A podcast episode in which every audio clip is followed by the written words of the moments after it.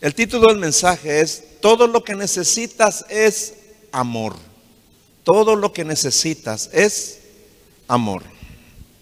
Si tienen su Biblia allí y me acompaña a 1 Corintios capítulo 13, versículos 2 y 3. 1 Corintios capítulo 13, versículos del 2 eh, y 3, dice así. Yo puedo tener el don de profetizar y conocer todos los secretos de Dios. También puedo tener todo el conocimiento y tener una fe que mueva, que mueva montañas. Pero si no tengo amor, no soy nada. Puedo entregar todo lo que tengo para ayudar a los demás, hasta ofrecer mi cuerpo para que lo quemen. Pero si no tengo amor, eso no me sirve de nada. Qué interesante lo que dice aquí el apóstol Pablo, ¿no? A veces nosotros confundimos el verdadero amor con lo que damos, ¿no? Con actitudes, con hacerle el bien a la gente, ¿no? Pero acá el apóstol Pablo dice que podemos tener todo eso y no tener amor, ¿no? Entonces la pregunta en esta mañana para cada uno es, ¿tienes amor? ¿Puedes responder a esta pregunta con sinceridad y entendimiento? ¿Tienes o no tienes amor? Porque todas las personas creen que tienen amor, porque consideran que el amor es un sentimiento inherente al ser humano y por tanto todos aman. Con la diferencia de que unos tienen más amor que otros y que hay muchas formas de amar según dicen. Pero, en general, la mayoría cree que el amor es un sentimiento humano maravilloso, bueno, hermoso y saludable. Y se equivocan. Lo vamos a ver esta mañana, ¿eh? con la palabra de Dios, por supuesto. ¿Por qué dicen eso? ¿Por qué hablan así del amor? Porque el amor hace posible la amistad, el noviazgo, el matrimonio. Con amor se traen hijos al mundo y muchos padres hacen sacrificios por amor a sus hijos para darles la mejor vida posible. La mayoría de las canciones, por ejemplo, hablan de amor, hablan del amor. Hay miles de películas y series sobre el amor. También se han escrito cantidades de libros y poemas que tratan del amor. Las palabras amor y te amo inundan las redes sociales. El amor hace feliz a la gente y parece que está en todas partes. Sin embargo, y paradójicamente, cada vez hay más personas que no se sienten amadas, que no se sienten amadas por sus familiares, por sus cónyuges, por sus hijos, por sus padres, por sus amigos. No se sienten amados.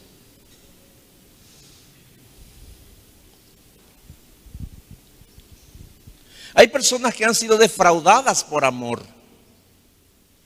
Hay personas que no desean amar. Y muchos ya tienen miedo de amar. Por eso, la característica resaltante de esta generación son las, son las relaciones superficiales de corto tiempo. Se habla de amigobios, contactos íntimos virtuales, relaciones temporales sin compromiso o por conveniencia, etc. Esto marca la realidad en que vivimos. Vivimos en un mundo donde amar incluso puede convertirse en algo malo y peligroso. Algunas consecuencias del sentimiento humano llamado amor son evidentes celos, envidias, pleitos, agresiones, engaños, adulterios, odio, venganza, suicidios, feminicidios, divorcios, etc. El sentimiento sincero que una vez unió a dos personas no puede durar, ni evitar que sea destruido por el pecado. Hoy encontrar a una persona que ame de verdad y para siempre es como buscar una aguja en un pajar. En cambio, vemos en todas partes a hombres y mujeres de todas las edades que solo se aman a sí mismos. Todo gira hoy en esta sociedad alrededor del yo. Tú eres el centro del universo. Entonces, tienes que amarte a ti mismo o a ti misma sobre todo y sobre todas las cosas. El mundo dice, todo lo que necesitas es amor. ¿Y cómo lo consigues? Pues alimentando constantemente tu ego para que el amor de ti mismo sea cada vez más fuerte. Tan fuerte que no necesites del amor de Dios. La verdad es que cuanto más te amas a ti mismo, menos necesitas de Dios. El amor de uno mismo es la gran barrera que impide a las personas que se acerquen al Señor. ¿Y saben cómo se le llama eso? Autoestima, autorrealización. Miren las redes sociales y verán a muchos, entre ellos a cristianos, mostrándose a sí mismos, su figura, su ropa, sus músculos, su pareja, su auto nuevo, su éxito, muestran dónde están vacacionando, dónde se divierten, etcétera. No es que eso esté mal en sí mismo, sino la intención con que lo muestran, ¿no? La autoestima, la autorrealización, ¿no? Entonces ellos esperan que les den likes para sentirse amados y realizados. Ese es el amor de uno mismo en su máxima expresión. Pero también se ve el otro lado del amor egoísta, del amor de uno mismo. Cuando publican imágenes tristes de sí mismos y escriben sus quejas, acusaciones con pesar, ¿no? Con lamentaciones y odio, esperando muchos likes y comentarios que les apoyen para poder consolarse. Así se muestra el amor egoísta cuando sufre por la maldad o la adversidad. Esa es la manifestación. Dice 2 Timoteo capítulo 3 versículos 1 y 2. 2 Timoteo capítulo 3 versículos 1 y 2. Dice así. Dice, le dice Pablo a Timoteo. Timoteo, es bueno que sepas que en los últimos días habrá tiempos muy difíciles pues la gente solo tendrá amor por sí misma. Ahí lo dice hermano. ¿eh? ¿Por qué serán tiempos difíciles? Porque la gente solo tendrá amor por sí misma y por su dinero. Entonces, todo lo que necesitas es amor, sí, pero no el amor de ti mismo. Mateo capítulo 22. Vamos a leer de los versículos 36 al 40. Mateo 22, versículos 36 al 40. Se le acercó un intérprete de la ley al Señor Jesús y le hizo esta pregunta. Dice, para probarle o para tenderle una trampa. Mateo 22, 36 al 40. Dice, Maestro, ¿cuál es el gran mandamiento en la ley? Jesús le dijo, Amarás al Señor tu Dios con todo tu corazón y con toda tu alma y con toda tu mente. Este es el primero y grande mandamiento. Y el segundo es semejante. Amarás a tu prójimo como a ti mismo. De estos dos mandamientos depende toda la ley y los profetas. ¿Vieron algo acá, hermanos? No hay un tercer mandamiento. No hay uno que diga, ámate a ti mismo. ¿Verdad que no dice? O yo no estoy viendo. No dice, ¿verdad? No dice. Amas a tu prójimo como te amas a ti mismo, dice, porque Dios ya sabe que nos amamos demasiado a nosotros mismos. Él ya lo sabe, hermano. ¿Me entiende? Entonces no hay ningún mandamiento que nos obligue o nos, o nos imponga a amarnos. No hay. Ahora, el hombre natural o la mujer natural es completamente incapaz de amar a Dios con todo su corazón, con toda su alma y mente. Tal acción está por encima de la condición y de los deseos de todo ser humano. Solo mediante la capacitación del Espíritu Santo el hombre puede amar a Dios. Por eso, los dos grandes mandamientos que Jesús le da a los cristianos son, primero, ama a Dios con todo tu corazón, alma y mente. Ya lo dijimos, no podemos eso. No tenemos la capacidad para amar a Dios de esa manera. Él nos tiene que dar ese amor para que le amemos a Él. Nuestro amor humano no sirve. Nuestro amor solo sirve para amarnos a nosotros mismos, hermano. Solo sirve para eso. Segundo, dice, ama a tu prójimo como a ti mismo. Repito, como pueden ver, no hay un tercer mandamiento de amarse a sí mismo. Jesús sabiendo que por naturaleza nos amamos a nosotros mismos, nos ordena amar a los demás con el mismo compromiso. El amor de uno mismo o autoestima es orgullo. Cada vez que te amas a ti mismo, que solamente piensas en tus necesidades personales y solamente estás pensando en tus cosas, estás, eso se llama orgullo, ¿no? También significa arrogancia, vanidad, exceso de estimación propia, que a veces se disimula por nacer de causas nobles y virtuosas. El amor de uno mismo es egocentrismo, el inmoderado y excesivo amor por nuestra persona, que nos hace atender desmedidamente nuestros intereses personales, sin que nos importe el de los demás. La vida hoy es así, hermanos.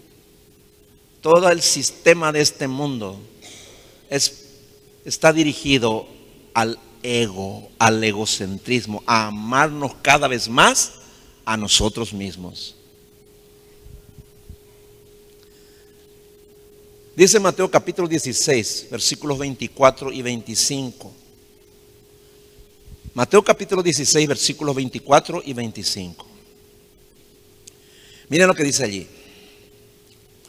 Luego Jesús dijo a sus discípulos, si alguno de ustedes quiere ser mi seguidor, tiene que abandonar su manera egoísta de vivir, tomar su cruz y seguirme.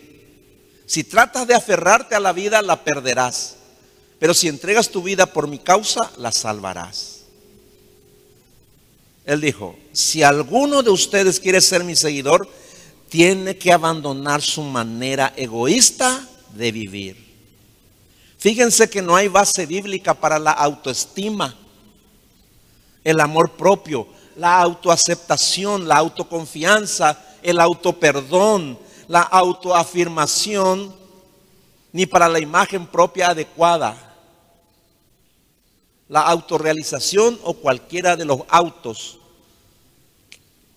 defendidos por el sistema mundano de la psicología.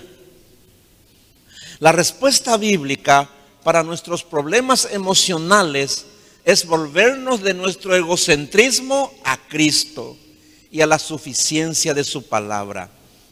Ese es el remedio infalible y perfecto para nuestros problemas emocionales y de autoestima. Ahí está. Dice que debemos abandonar nuestra manera egoísta de vivir o sea, decirse no a uno mismo, decirse no a sí mismo, ¿no? eh, que es todo lo contrario de autoafirmarse, autosatisfacerse o autorrealizarse. Después dice tomar su cruz y seguirme. ¿Saben qué significa esto? Tomar la cruz y seguir a Cristo es la negación del yo. Negarse a vivir egoístamente. De eso se trata. Y en el versículo 25 dice, si tratas de aferrarte a la vida, la perderás. Pero si entregas tu vida por mi causa, la salvarás. Tratar de aferrarse a tu vida egoísta, a eso, de eso se trata, ¿no? Y significa que el que ame su vida egoísta perderá la vida eterna. Pero el que renuncia a su manera egoísta de vivir por Cristo, ganará la vida eterna. Ahí lo dice. Entonces, te vuelvo a preguntar, ¿tienes amor? Seguro que sí. Pero ¿qué clase de amor?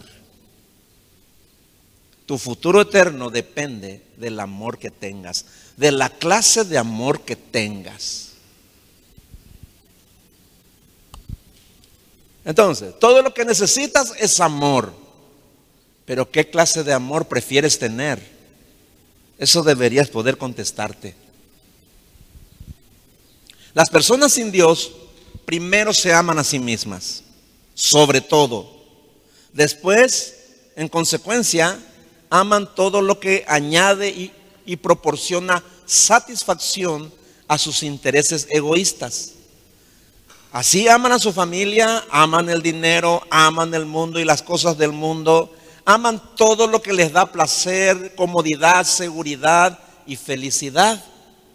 En ese sentido, los dos mandamientos más grandes de los, que no son cristianos se oponen radicalmente a los mandamientos de Dios, a los dos mandamientos. Si hay dos mandamientos más importantes en la Biblia, ¿no? Hay dos mandamientos más importantes también en la vida de los que no son de Dios. Entonces, sería más o menos así. Te amarás a ti mismo con todo tu corazón, con todas tus fuerzas y con toda tu mente. Y amarás a tu prójimo si te ama, si te hace el bien, si te agrada y si te conviene amarle.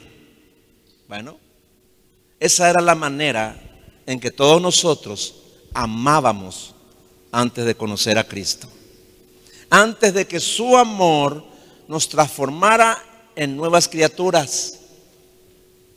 Como dice 2 Corintios 5, 17. Y antes de que su amor fuera derramado en nuestros corazones por el Espíritu Santo, como está en Romanos capítulo 5, verso 5. Esa era nuestra manera de amar. Porque el amor humano, como dije, es egocéntrico. Por eso para quien lo da y lo recibe, siempre será incierto, inseguro, inestable, no confiable, temporal, cambiante y para permanecer dependerá de muchos factores, la mayoría de los cuales no se pueden controlar. Solo el amor de Dios nunca cambia y permanece para siempre. Solo el amor de Dios es seguro, de principio a fin. Entonces, te vuelvo a preguntar, ¿qué clase de amor prefieres tener? ¿El amor egoísta o el amor de Dios? Pero si quieres tener el amor de Dios, definitivamente debes tomar decisiones. Por ejemplo, no puedes amar al dinero y a Dios al mismo tiempo. No puedes. Porque si amas a uno, despreciarás al otro. Eso está en Mateo 6:24. Y si amas el mundo y las cosas del mundo, nunca tendrás el amor de Dios. Como dice en 1 de Juan capítulo 2, verso 15. Si quieres el amor de Dios, la, el propósito debe ser para amarle a Él más que a todo lo que hasta hoy amaste en tu vida incluyendo tu familia y a ti mismo. Eso dice Lucas capítulo 14, versículo 26. Lucas 14, 26 dice, Dice el Señor Jesús, si alguno de ustedes quiere ser mi discípulo, tendrá que amarme más que a su padre o a su madre, más que a su esposa o a sus hijos, y más que a sus hermanos o a sus hermanas. Ustedes no pueden seguirme a menos que me amen más que a su propia vida. Bueno, ahí está, hermano. ¿Puedes hacerlo? No puedes hacerlo. Nadie puede cumplir con este mandamiento, a menos que Dios te dé su amor, a menos que tengas el amor de Dios. No lo intentes si es que no se lo pides a Dios. Así como pides, debes pedir gozo, no tienes el gozo, no, no, no lo tienes, no tienes el gozo de Dios, tienes que pedirlo. No tienes la paz de Dios, nunca la tendrás, tienes que pedirla. Así también, este amor nunca lo vas a tener, a menos que le pidas a Dios. Es así. De lo contrario, tu matrimonio siempre va a estar fluctuando. La relación con tus hijos siempre va a ser inestable. Esa es la realidad de las personas sin Dios, hermano. Viven una vida inestable completa. No sabes si el día de mañana tu matrimonio va a estar vivo. No, no sabes si el día de mañana tus hijos te van a querer o qué van a hacer contigo. Nunca se sabe. ¿Me entiendes? Ese es el amor humano. Pero no el amor de Dios. ¿eh? Entonces, ¿quieres tener un buen matrimonio estable todo, toda tu vida? Pues ama con el amor de Dios. ¿Me entiendes? Ama con el amor de Dios a tus hijos. Ama con el amor de Dios a tu Padre. Ese amor nunca cambia. Ese amor permanece para siempre. ¿Me entiende? Hoy es el día que tienes que salir de aquí con el amor de Dios. Deja ese amor humano que no sirve más que para amarte a ti mismo y para traerte muchos problemas. Es por eso. Entonces, todo lo que necesitas es amar a los demás como Jesús te ama. Dice Juan 15, versículos 12 y 13. Juan capítulo 15, versículos 12 y 13. Dice, dijo el Señor Jesús, este es mi mandamiento, que se amen unos a otros como yo los he amado. El amor más grande que alguien puede demostrar es dar la vida por sus amigos. Los cristianos enfrentamos el enorme desafío de amarnos unos a otros como Jesús nos ama. Sin embargo, amar de ese modo es imposible sin el poder transformador del Espíritu Santo. Los creyentes pueden amar como Jesús lo ordenó solamente porque el amor de Dios ha sido derramado en sus corazones por el Espíritu Santo que les fue dado. Eso dice Romanos capítulo 5, versículo 5.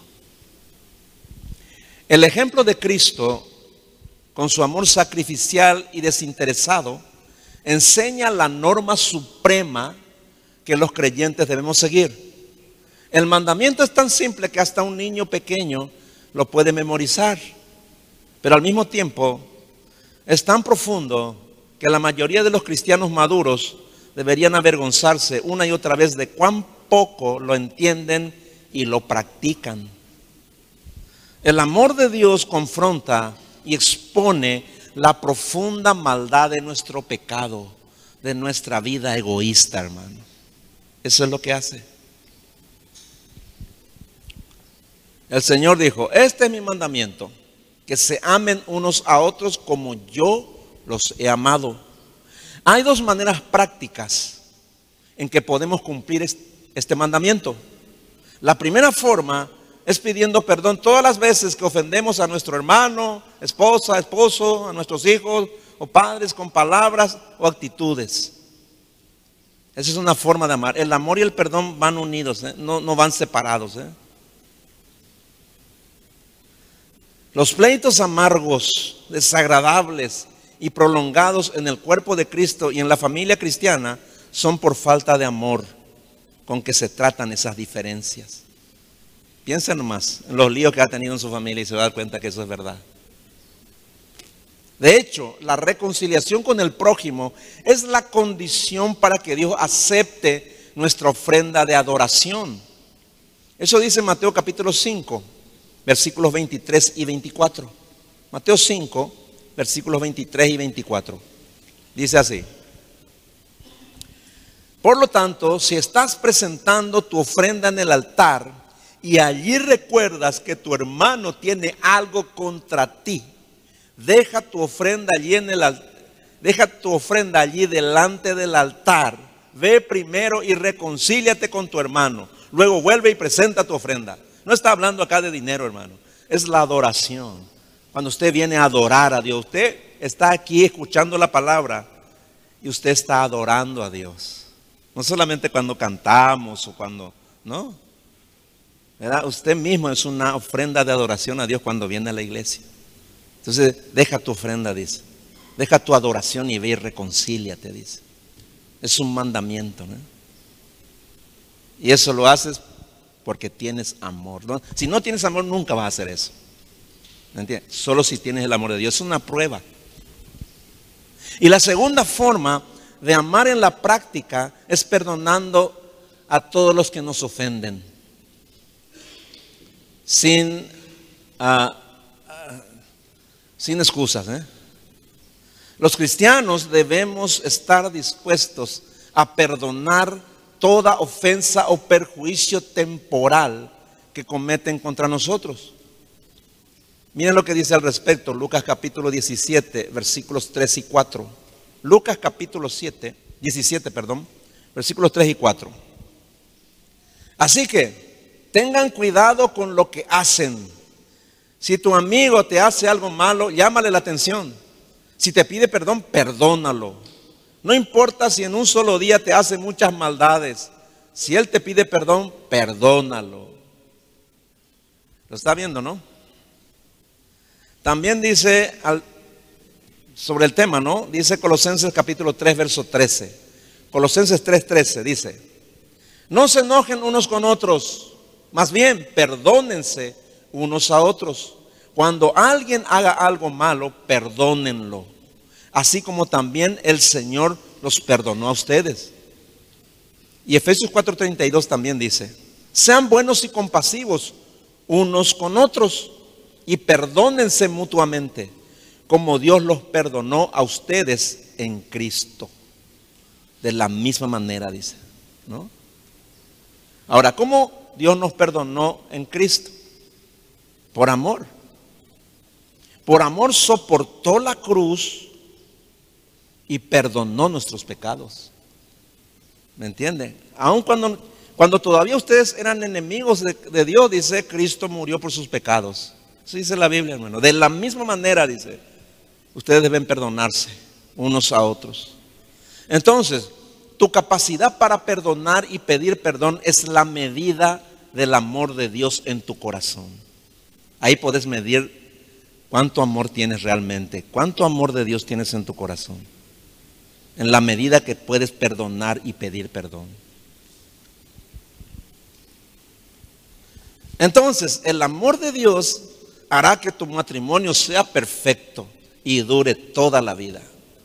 Es imposible que una relación matrimonial se rompa si el amor de Dios es lo que sostiene esa relación. Es imposible.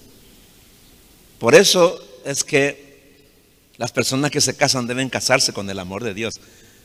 Solo entonces pueden decir, ¿verdad? Te amaré toda la vida. ¿No? solamente allí se puede cumplir lo que dice también que lo que Dios ha unido no lo separe el hombre. Si están unidos con el amor de Dios, o si no, olvídenlo.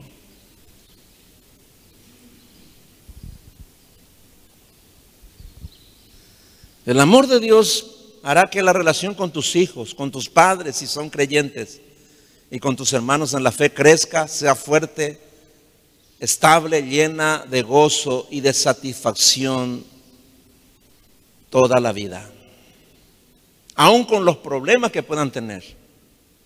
Porque el amor de Dios, dice la Biblia, es la unión perfecta. Eso está en Colosenses capítulo 3, versículos 13 y 14. Colosenses 3, versículos 13 y 14 dice así. Sean comprensivos con las faltas de los demás y perdonen a todo el que los ofenda. Recuerden que el Señor los perdonó a ustedes. Así que ustedes deben perdonar a otros. Sobre todo, vístanse de amor, lo cual nos une a todos en perfecta armonía. Ahí lo dice. Pero, repito, así como entendimos el domingo pasado, que no tenemos en nosotros la paz verdadera ni el gozo del Espíritu, así tampoco tenemos su amor. Si lo quieres, debes primero renunciar a tu amor egoísta y pedirle al Señor que llene tu corazón con su amor. Debes quitar tu amor egoísta. Si quieres seguir amándote a ti mismo, no puedes tener el amor de Dios. No puedes. ¿Me entiendes? Tienen que renunciar a ti mismo, dice, como dijo Jesús. ¿No?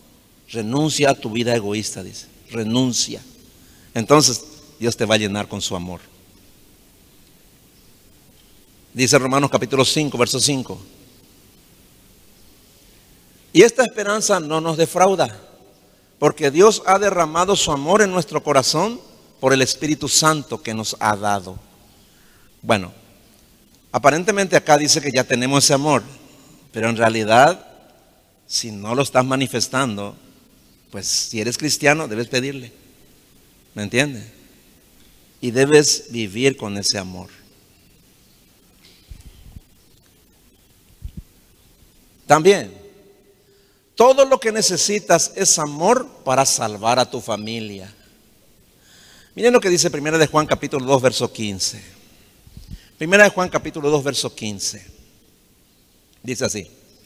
No amen este mundo ni las cosas que les ofrece, porque cuando aman al mundo no tienen el amor del Padre en ustedes.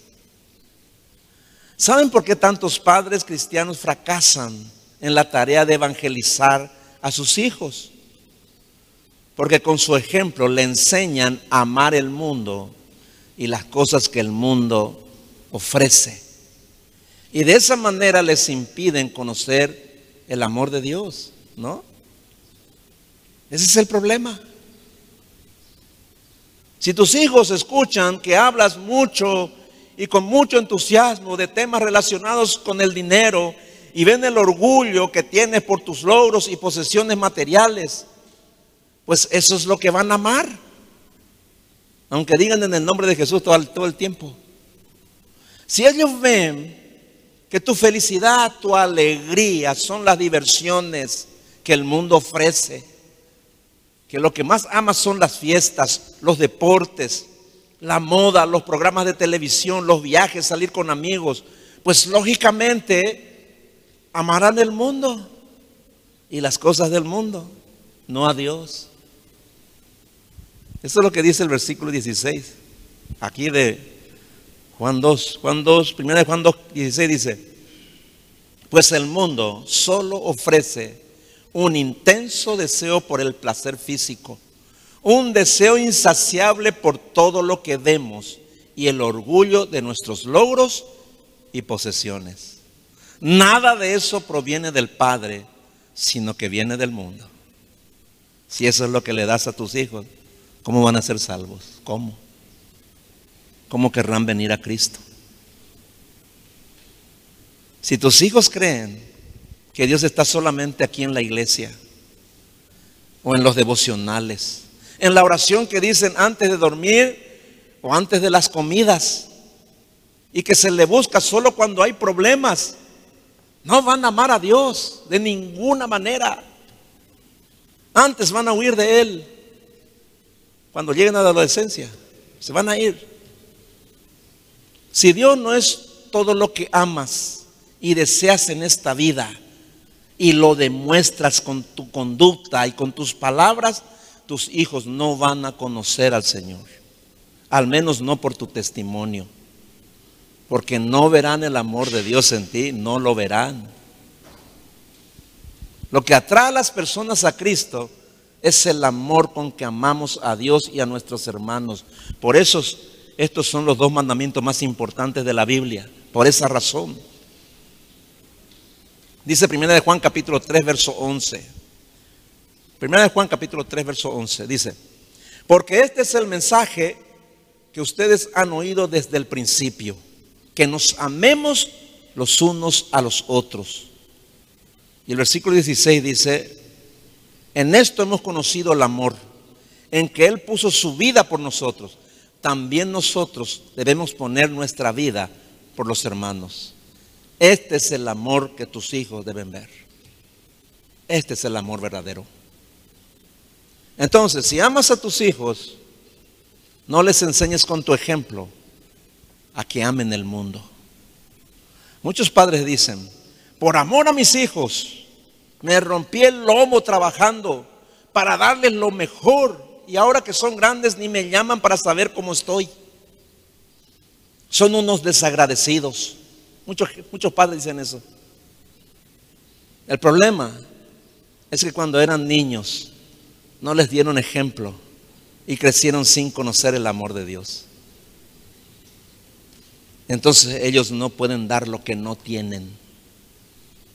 Si tus hijos son indiferentes, si el de mañana no te llaman, o solamente vienen para pedirte dinero o que les ayudes de, vez en cuando, cuando ya son grandes, ¿no? ¿Saben por qué son así? Porque no tienen amor, hermano, no tienen el amor de Dios. No le pidas lo que no pueden darte. No te pueden dar lo que no tienen, ¿me entiendes? Es por eso. Dar a los hijos una buena vida no está mal, ¿verdad? No está mal suplir todas sus necesidades materiales, físicas y emocionales, pero eso no es verdadero amor, ¿me entienden? No lo es. El amor verdadero es Cristo. El amor de Dios en su Hijo crucificado por nuestros pecados es el verdadero amor. Dice la Biblia que no hay mayor amor que este, que uno pueda poner su vida por sus amigos, dice. Ese es el amor. ¿eh? Y si no tienes ese amor, pues no tienes nada. ¿Por qué tus hijos creen que vienes a la iglesia? ¿Les preguntaste alguna vez, ¿por qué, ¿por qué tus hijos creen que venís a la iglesia? ¿Para cumplir con tu religión o porque amas a Dios? Ellos saben que amas a Dios, por eso vienes aquí. ¿Por qué creen ellos que deseas escuchar la palabra de Dios y tener comunión con Él? ¿Por qué creen? ¿Porque sos cristiano o porque le amas a Dios? Hay una diferencia, ¿no? ¿Creen tus hijos que vienes a la iglesia porque amas a tus hermanos? Ellos saben que oras y levantas tus manos, que cantas y que adoras al Señor porque le amas o simplemente porque eso porque todo el mundo lo hace. ¿Saben que muchos niños creen eso? Yo suelo preguntarle a la criatura, hermano, estas cosas. Y antes de, antes de hacer este mensaje estuve preguntando. ¿eh? Yo le digo, hermano, ellos no creen que sus padres aman a Dios realmente. No creen. Así que pregúntese, pregúntese, ¿qué es lo que le estás dando a tus hijos? Pregúntate. Si durante la niñez o su niñez no te esfuerzas para que tus hijos conozcan el amor de Dios con tu ejemplo, cuando sean adolescentes, perderán la inocencia que les acercaba al Señor y desde ese momento ya no querrán saber nada de Dios. Se volverán totalmente egoístas y se dedicarán a amarse a sí mismos como todo el mundo. Así será. Y después se convertirán en las personas que dice 2 Timoteo capítulo 3 versículos 2 al 3. 2 Timoteo capítulo 3 versículos 2 al 3 dice, habla de los tiempos peligrosos, ¿no? de los últimos tiempos. Pablo le dice a Timoteo, ¿sabes que vendrán tiempos peligrosos? ¿Cuál será la característica? Dice el versículo, los versículos 2 y 3. La gente se volverá egoísta, amante del dinero, fanfarrona y orgullosa. Se insultarán unos a otros, no obedecerán a sus padres, no darán ni las gracias y serán mundanos no, no sentirán afecto por los demás, ni estarán dispuestos a perdonarlos. hablarán con maldad, estarán fuera de control, serán crueles y odiarán el bien. Esto es lo que pasa cuando, cuando tú no le das el amor de Dios a tus hijos. Eh, se convierten en esto, ¿eh? en mayor o menor medida. ¿eh? Ahí está. Lo dice. Fíjense que la mayoría de los niños, cuando son pequeñitos, ¿no? Dicen a sus padres de manera espontánea y de todo corazón, ¿no? Te amo papá, te amo mamá. ¿Verdad que sí? A las criaturas no se les enseña eso. Salen de su corazón, ¿no? Porque son inocentes, tienen, ah, tienen amor, hermanos, tienen. Un verdadero amor tienen ellos, ¿no? Ahora, cuando crecen y dejan de decirles, te amo papá, te amo mamá, es porque ya no tienen ese amor puro y sincero. Ya no lo tienen. Es señal de que perdieron la inocencia, que ahora son adolescentes y se han vuelto fríos e indiferentes porque el amor egoísta ya domina sus corazones. Es por eso. Y desde ese momento ya no amarán a Dios, ni a sus padres, y solo existirán para amarse a sí mismos. ¿Cuántos padres han experimentado esta triste realidad? Eh? ¿Cuántos de ustedes ya han experimentado esta realidad? ¿No? ¿Recuerdan cuando su niño venía y le abrazaba y decía, papá te amo? mamá te amo, ¿no? ¿Se acuerdan? ese tiempo, esa, ternura, ¿no? Y era algo espontáneo, no es algo que se le venía y abrazame, no. Le salía del corazón. Y después crecieron, ¿verdad? Y se volvieron adolescentes, ¿verdad? Y terminó eso, hermano. Terminó. Esa es una tristeza. ¿eh? Es una tristeza. Después, si te llaman de vez en cuando, hermano, ya debes dar gracias. ¿eh? Ya no te aman, ni aman a Dios. Esa es la realidad. A veces los padres quieren eh, autoconvencerse de que sus hijos le aman todavía. No le aman. ¿Me entienden? No. No con el verdadero amor. Siembra el amor de Dios desde pequeñitos. Siembra en ellos. No el amor del mundo, el amor de Dios. Si lo tienen, van a tener 12, 13, 14, 15, 20, 30, 40 años y todavía van a venir y te van a abrazar y te van a decir, te amo. ¿Me entiendes? O si no, nunca. Nunca más. Muchos padres, hermanos, el único amor verdadero que van a recibir y van a disfrutar en toda su vida. Van a ser el tiempo en que sus, sus hijos eran niñitos. Después nunca más van a experimentar un amor así. Nunca más. ¿Me entienden? Piensan, hermanos. Siembra el amor de Dios. Siembra el amor de Dios si quieres ser feliz.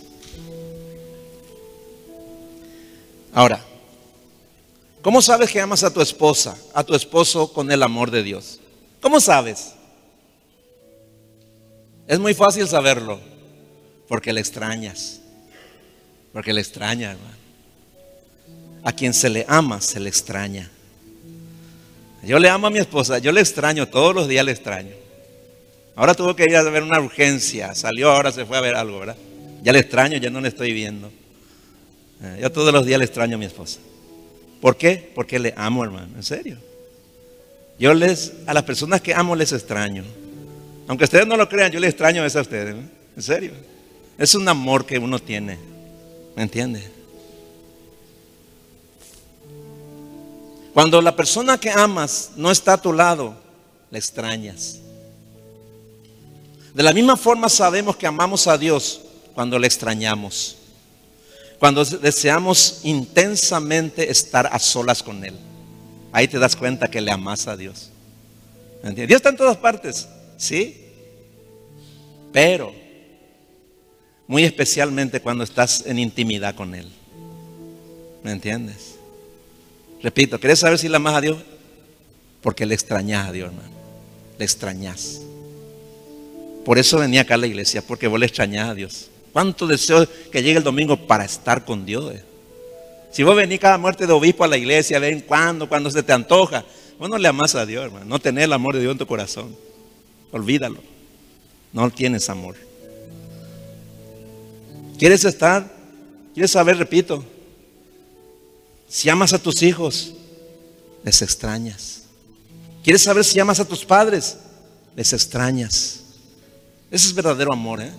¿Quieres saber si le amas a tus amigos? Porque les extrañas. ¿Entiendes? Esa es la demostración del verdadero amor. Jesús dijo a sus discípulos, ¿cómo les extraño? ¿Cómo, cómo, cómo anhelé volver a comer con ustedes esta comida? Yo sé que no voy a ver- volver a comer hasta que la comamos en el cielo. ¿Me entiendes? Dios nos extraña también a nosotros, hermano. Qué tremendo, ¿verdad? Termino con esto. Salmo 63, versículo 1. Salmo 63, 1 dice. Y ese salmista, Dios mío, tú eres mi Dios, desesperado te busco. Mi alma tiene sed de ti, todo mi ser suspira por ti, como la tierra seca y árida desea el agua. Ese es verdadero amor, hermano. Este es el amor que tú y yo tenemos que tener. Amén. Cierra tus ojos, por favor.